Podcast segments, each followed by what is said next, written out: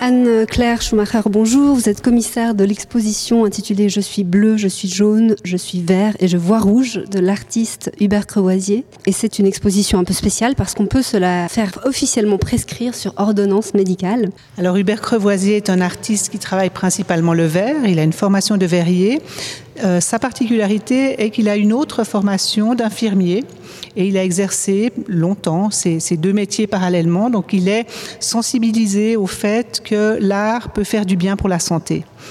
C'est quelque chose qui se fait déjà dans d'autres pays, notamment au Canada, de proposer des ordonnances muséales, c'est-à-dire que le patient, quelle que soit sa pathologie, peut venir au musée accompagné d'une personne de son choix pour visiter gratuitement l'exposition et sans doute se faire du bien. C'est très important de se dire que d'être en contact avec des œuvres d'art peut vraiment aider. Il y a des études qui ont été faites par l'OMS dans ce sens qui sont avérées.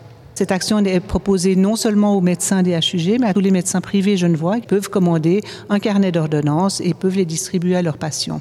Alors nous sommes devant une œuvre qui est un peu mobile parce qu'elle est, suspendue. Elle s'appelle Le cerveau d'Alice.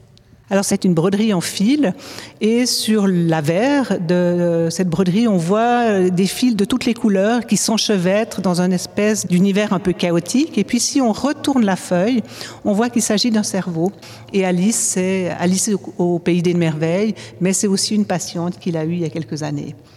Alors avec les HUG, euh, effectivement, on est entré en contact avec plusieurs médecins, dont Frédéric Sitaram. Et justement, Frédéric Sitaram avait eu une première expérience. Il travaille aussi euh, avec le musée d'ethnographie de Genève, avec des patients atteints d'affections cardiaques.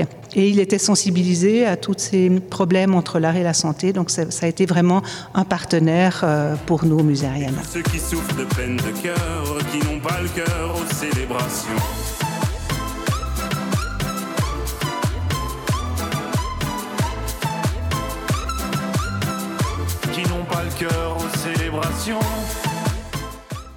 Je suis médecin généraliste hein, et je me suis spécialisé en éducation thérapeutique des patients.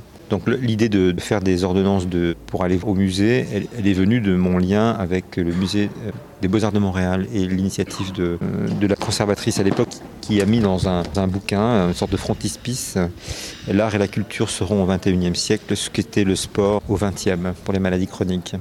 Donc à partir de 2018, on, c'est le service de cardiologie et moi comme promoteur, nous avons euh, décidé de, faire des visites de musées aux patients dans le cadre de la réadaptation cardiaque, de façon à proposer aux personnes euh, de voir un peu plus grand, plus loin que de se centrer sur la maladie et l'événement cardiovasculaire qu'ils avaient fait.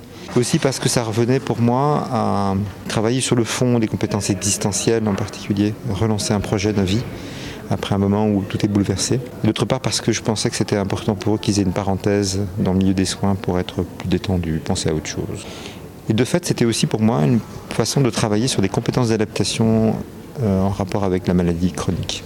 Donc quand je parle de, compétences d'adaptation, ça fait référence à des compétences psychosociales en rapport à la gestion des émotions, parler de soi, être capable de regarder le monde de manière un peu plus vaste, redéfinir des projets, intégrer ses proches, son travail, son environnement, les liens avec la vie. Donc vous avez introduit d'abord euh, cette ordonnance muséale euh, au MEG. Et comment ça s'est passé par la suite? Alors c'est un échec total. On était plein de bonne volonté, on était avec tout un, notre enthousiasme et on a distribué, je crois, euh, environ 200 coupons de visites muséales. Et très peu de personnes y ont été, je pense même pas 10%. Alors on a dit phase 2, le mois suivant, on a proposé de faire des visites de musées accompagné du guide et avec un atelier qui était un atelier sur la construction de la, figure du héros. Puis troisième niveau, on a dit bah, on va rajouter euh, des activités d'art-thérapie et puis on va aller avec les soignants au musée faire les activités de soins dans le cadre du musée. Donc ça c'était au tout début de l'histoire. C'était très émouvant, c'était très investissant pour les soignants, mais très riche de discussions entre les personnes. On y va en groupe avec les patients. Les gens ont pris conscience euh, qu'il y a peut-être un, un droit d'auteur sur la vie qui allait venir. Le travail est très simple. Pour chaque euh, visite, il y a un temps de visite guidée, exploratoire, avec un guide spécialisé ou une médiatrice culturelle qui va amener les gens à explorer, mais aussi à réfléchir, à se réfléchir et à faire des expériences. Le musée Riana euh, a décidé, lui, de faire l'expérience fondatrice de, des musées de Montréal en proposant une, ouverture euh, par des ordonnances qui seraient euh, tamponnées par le médecin pour aller au musée. Je crois que les gens ont vécu un moment, euh, enfin je sais pas vous, mais moi il me semble, où nous n'étions pas tout à fait capables d'aller dans les musées ou au spectacle pour des raisons de pandémie.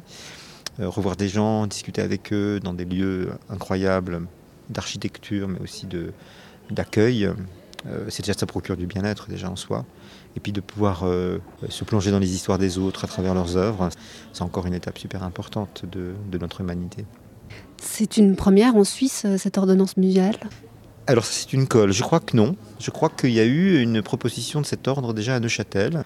Mais la question de, prescrire des musées pour, pour la santé, euh, je crois que ça n'a pas été posé de cette façon-là. ça veut dire que ces personnes qui sont chez nous vont pouvoir accéder grâce à la santé à un endroit qui est considéré plutôt comme une zone d'élite. Et puis là, ils se rendent compte qu'il n'y a pas besoin de s'y connaître, il suffit juste d'exister et faire sens à ce qu'on vit.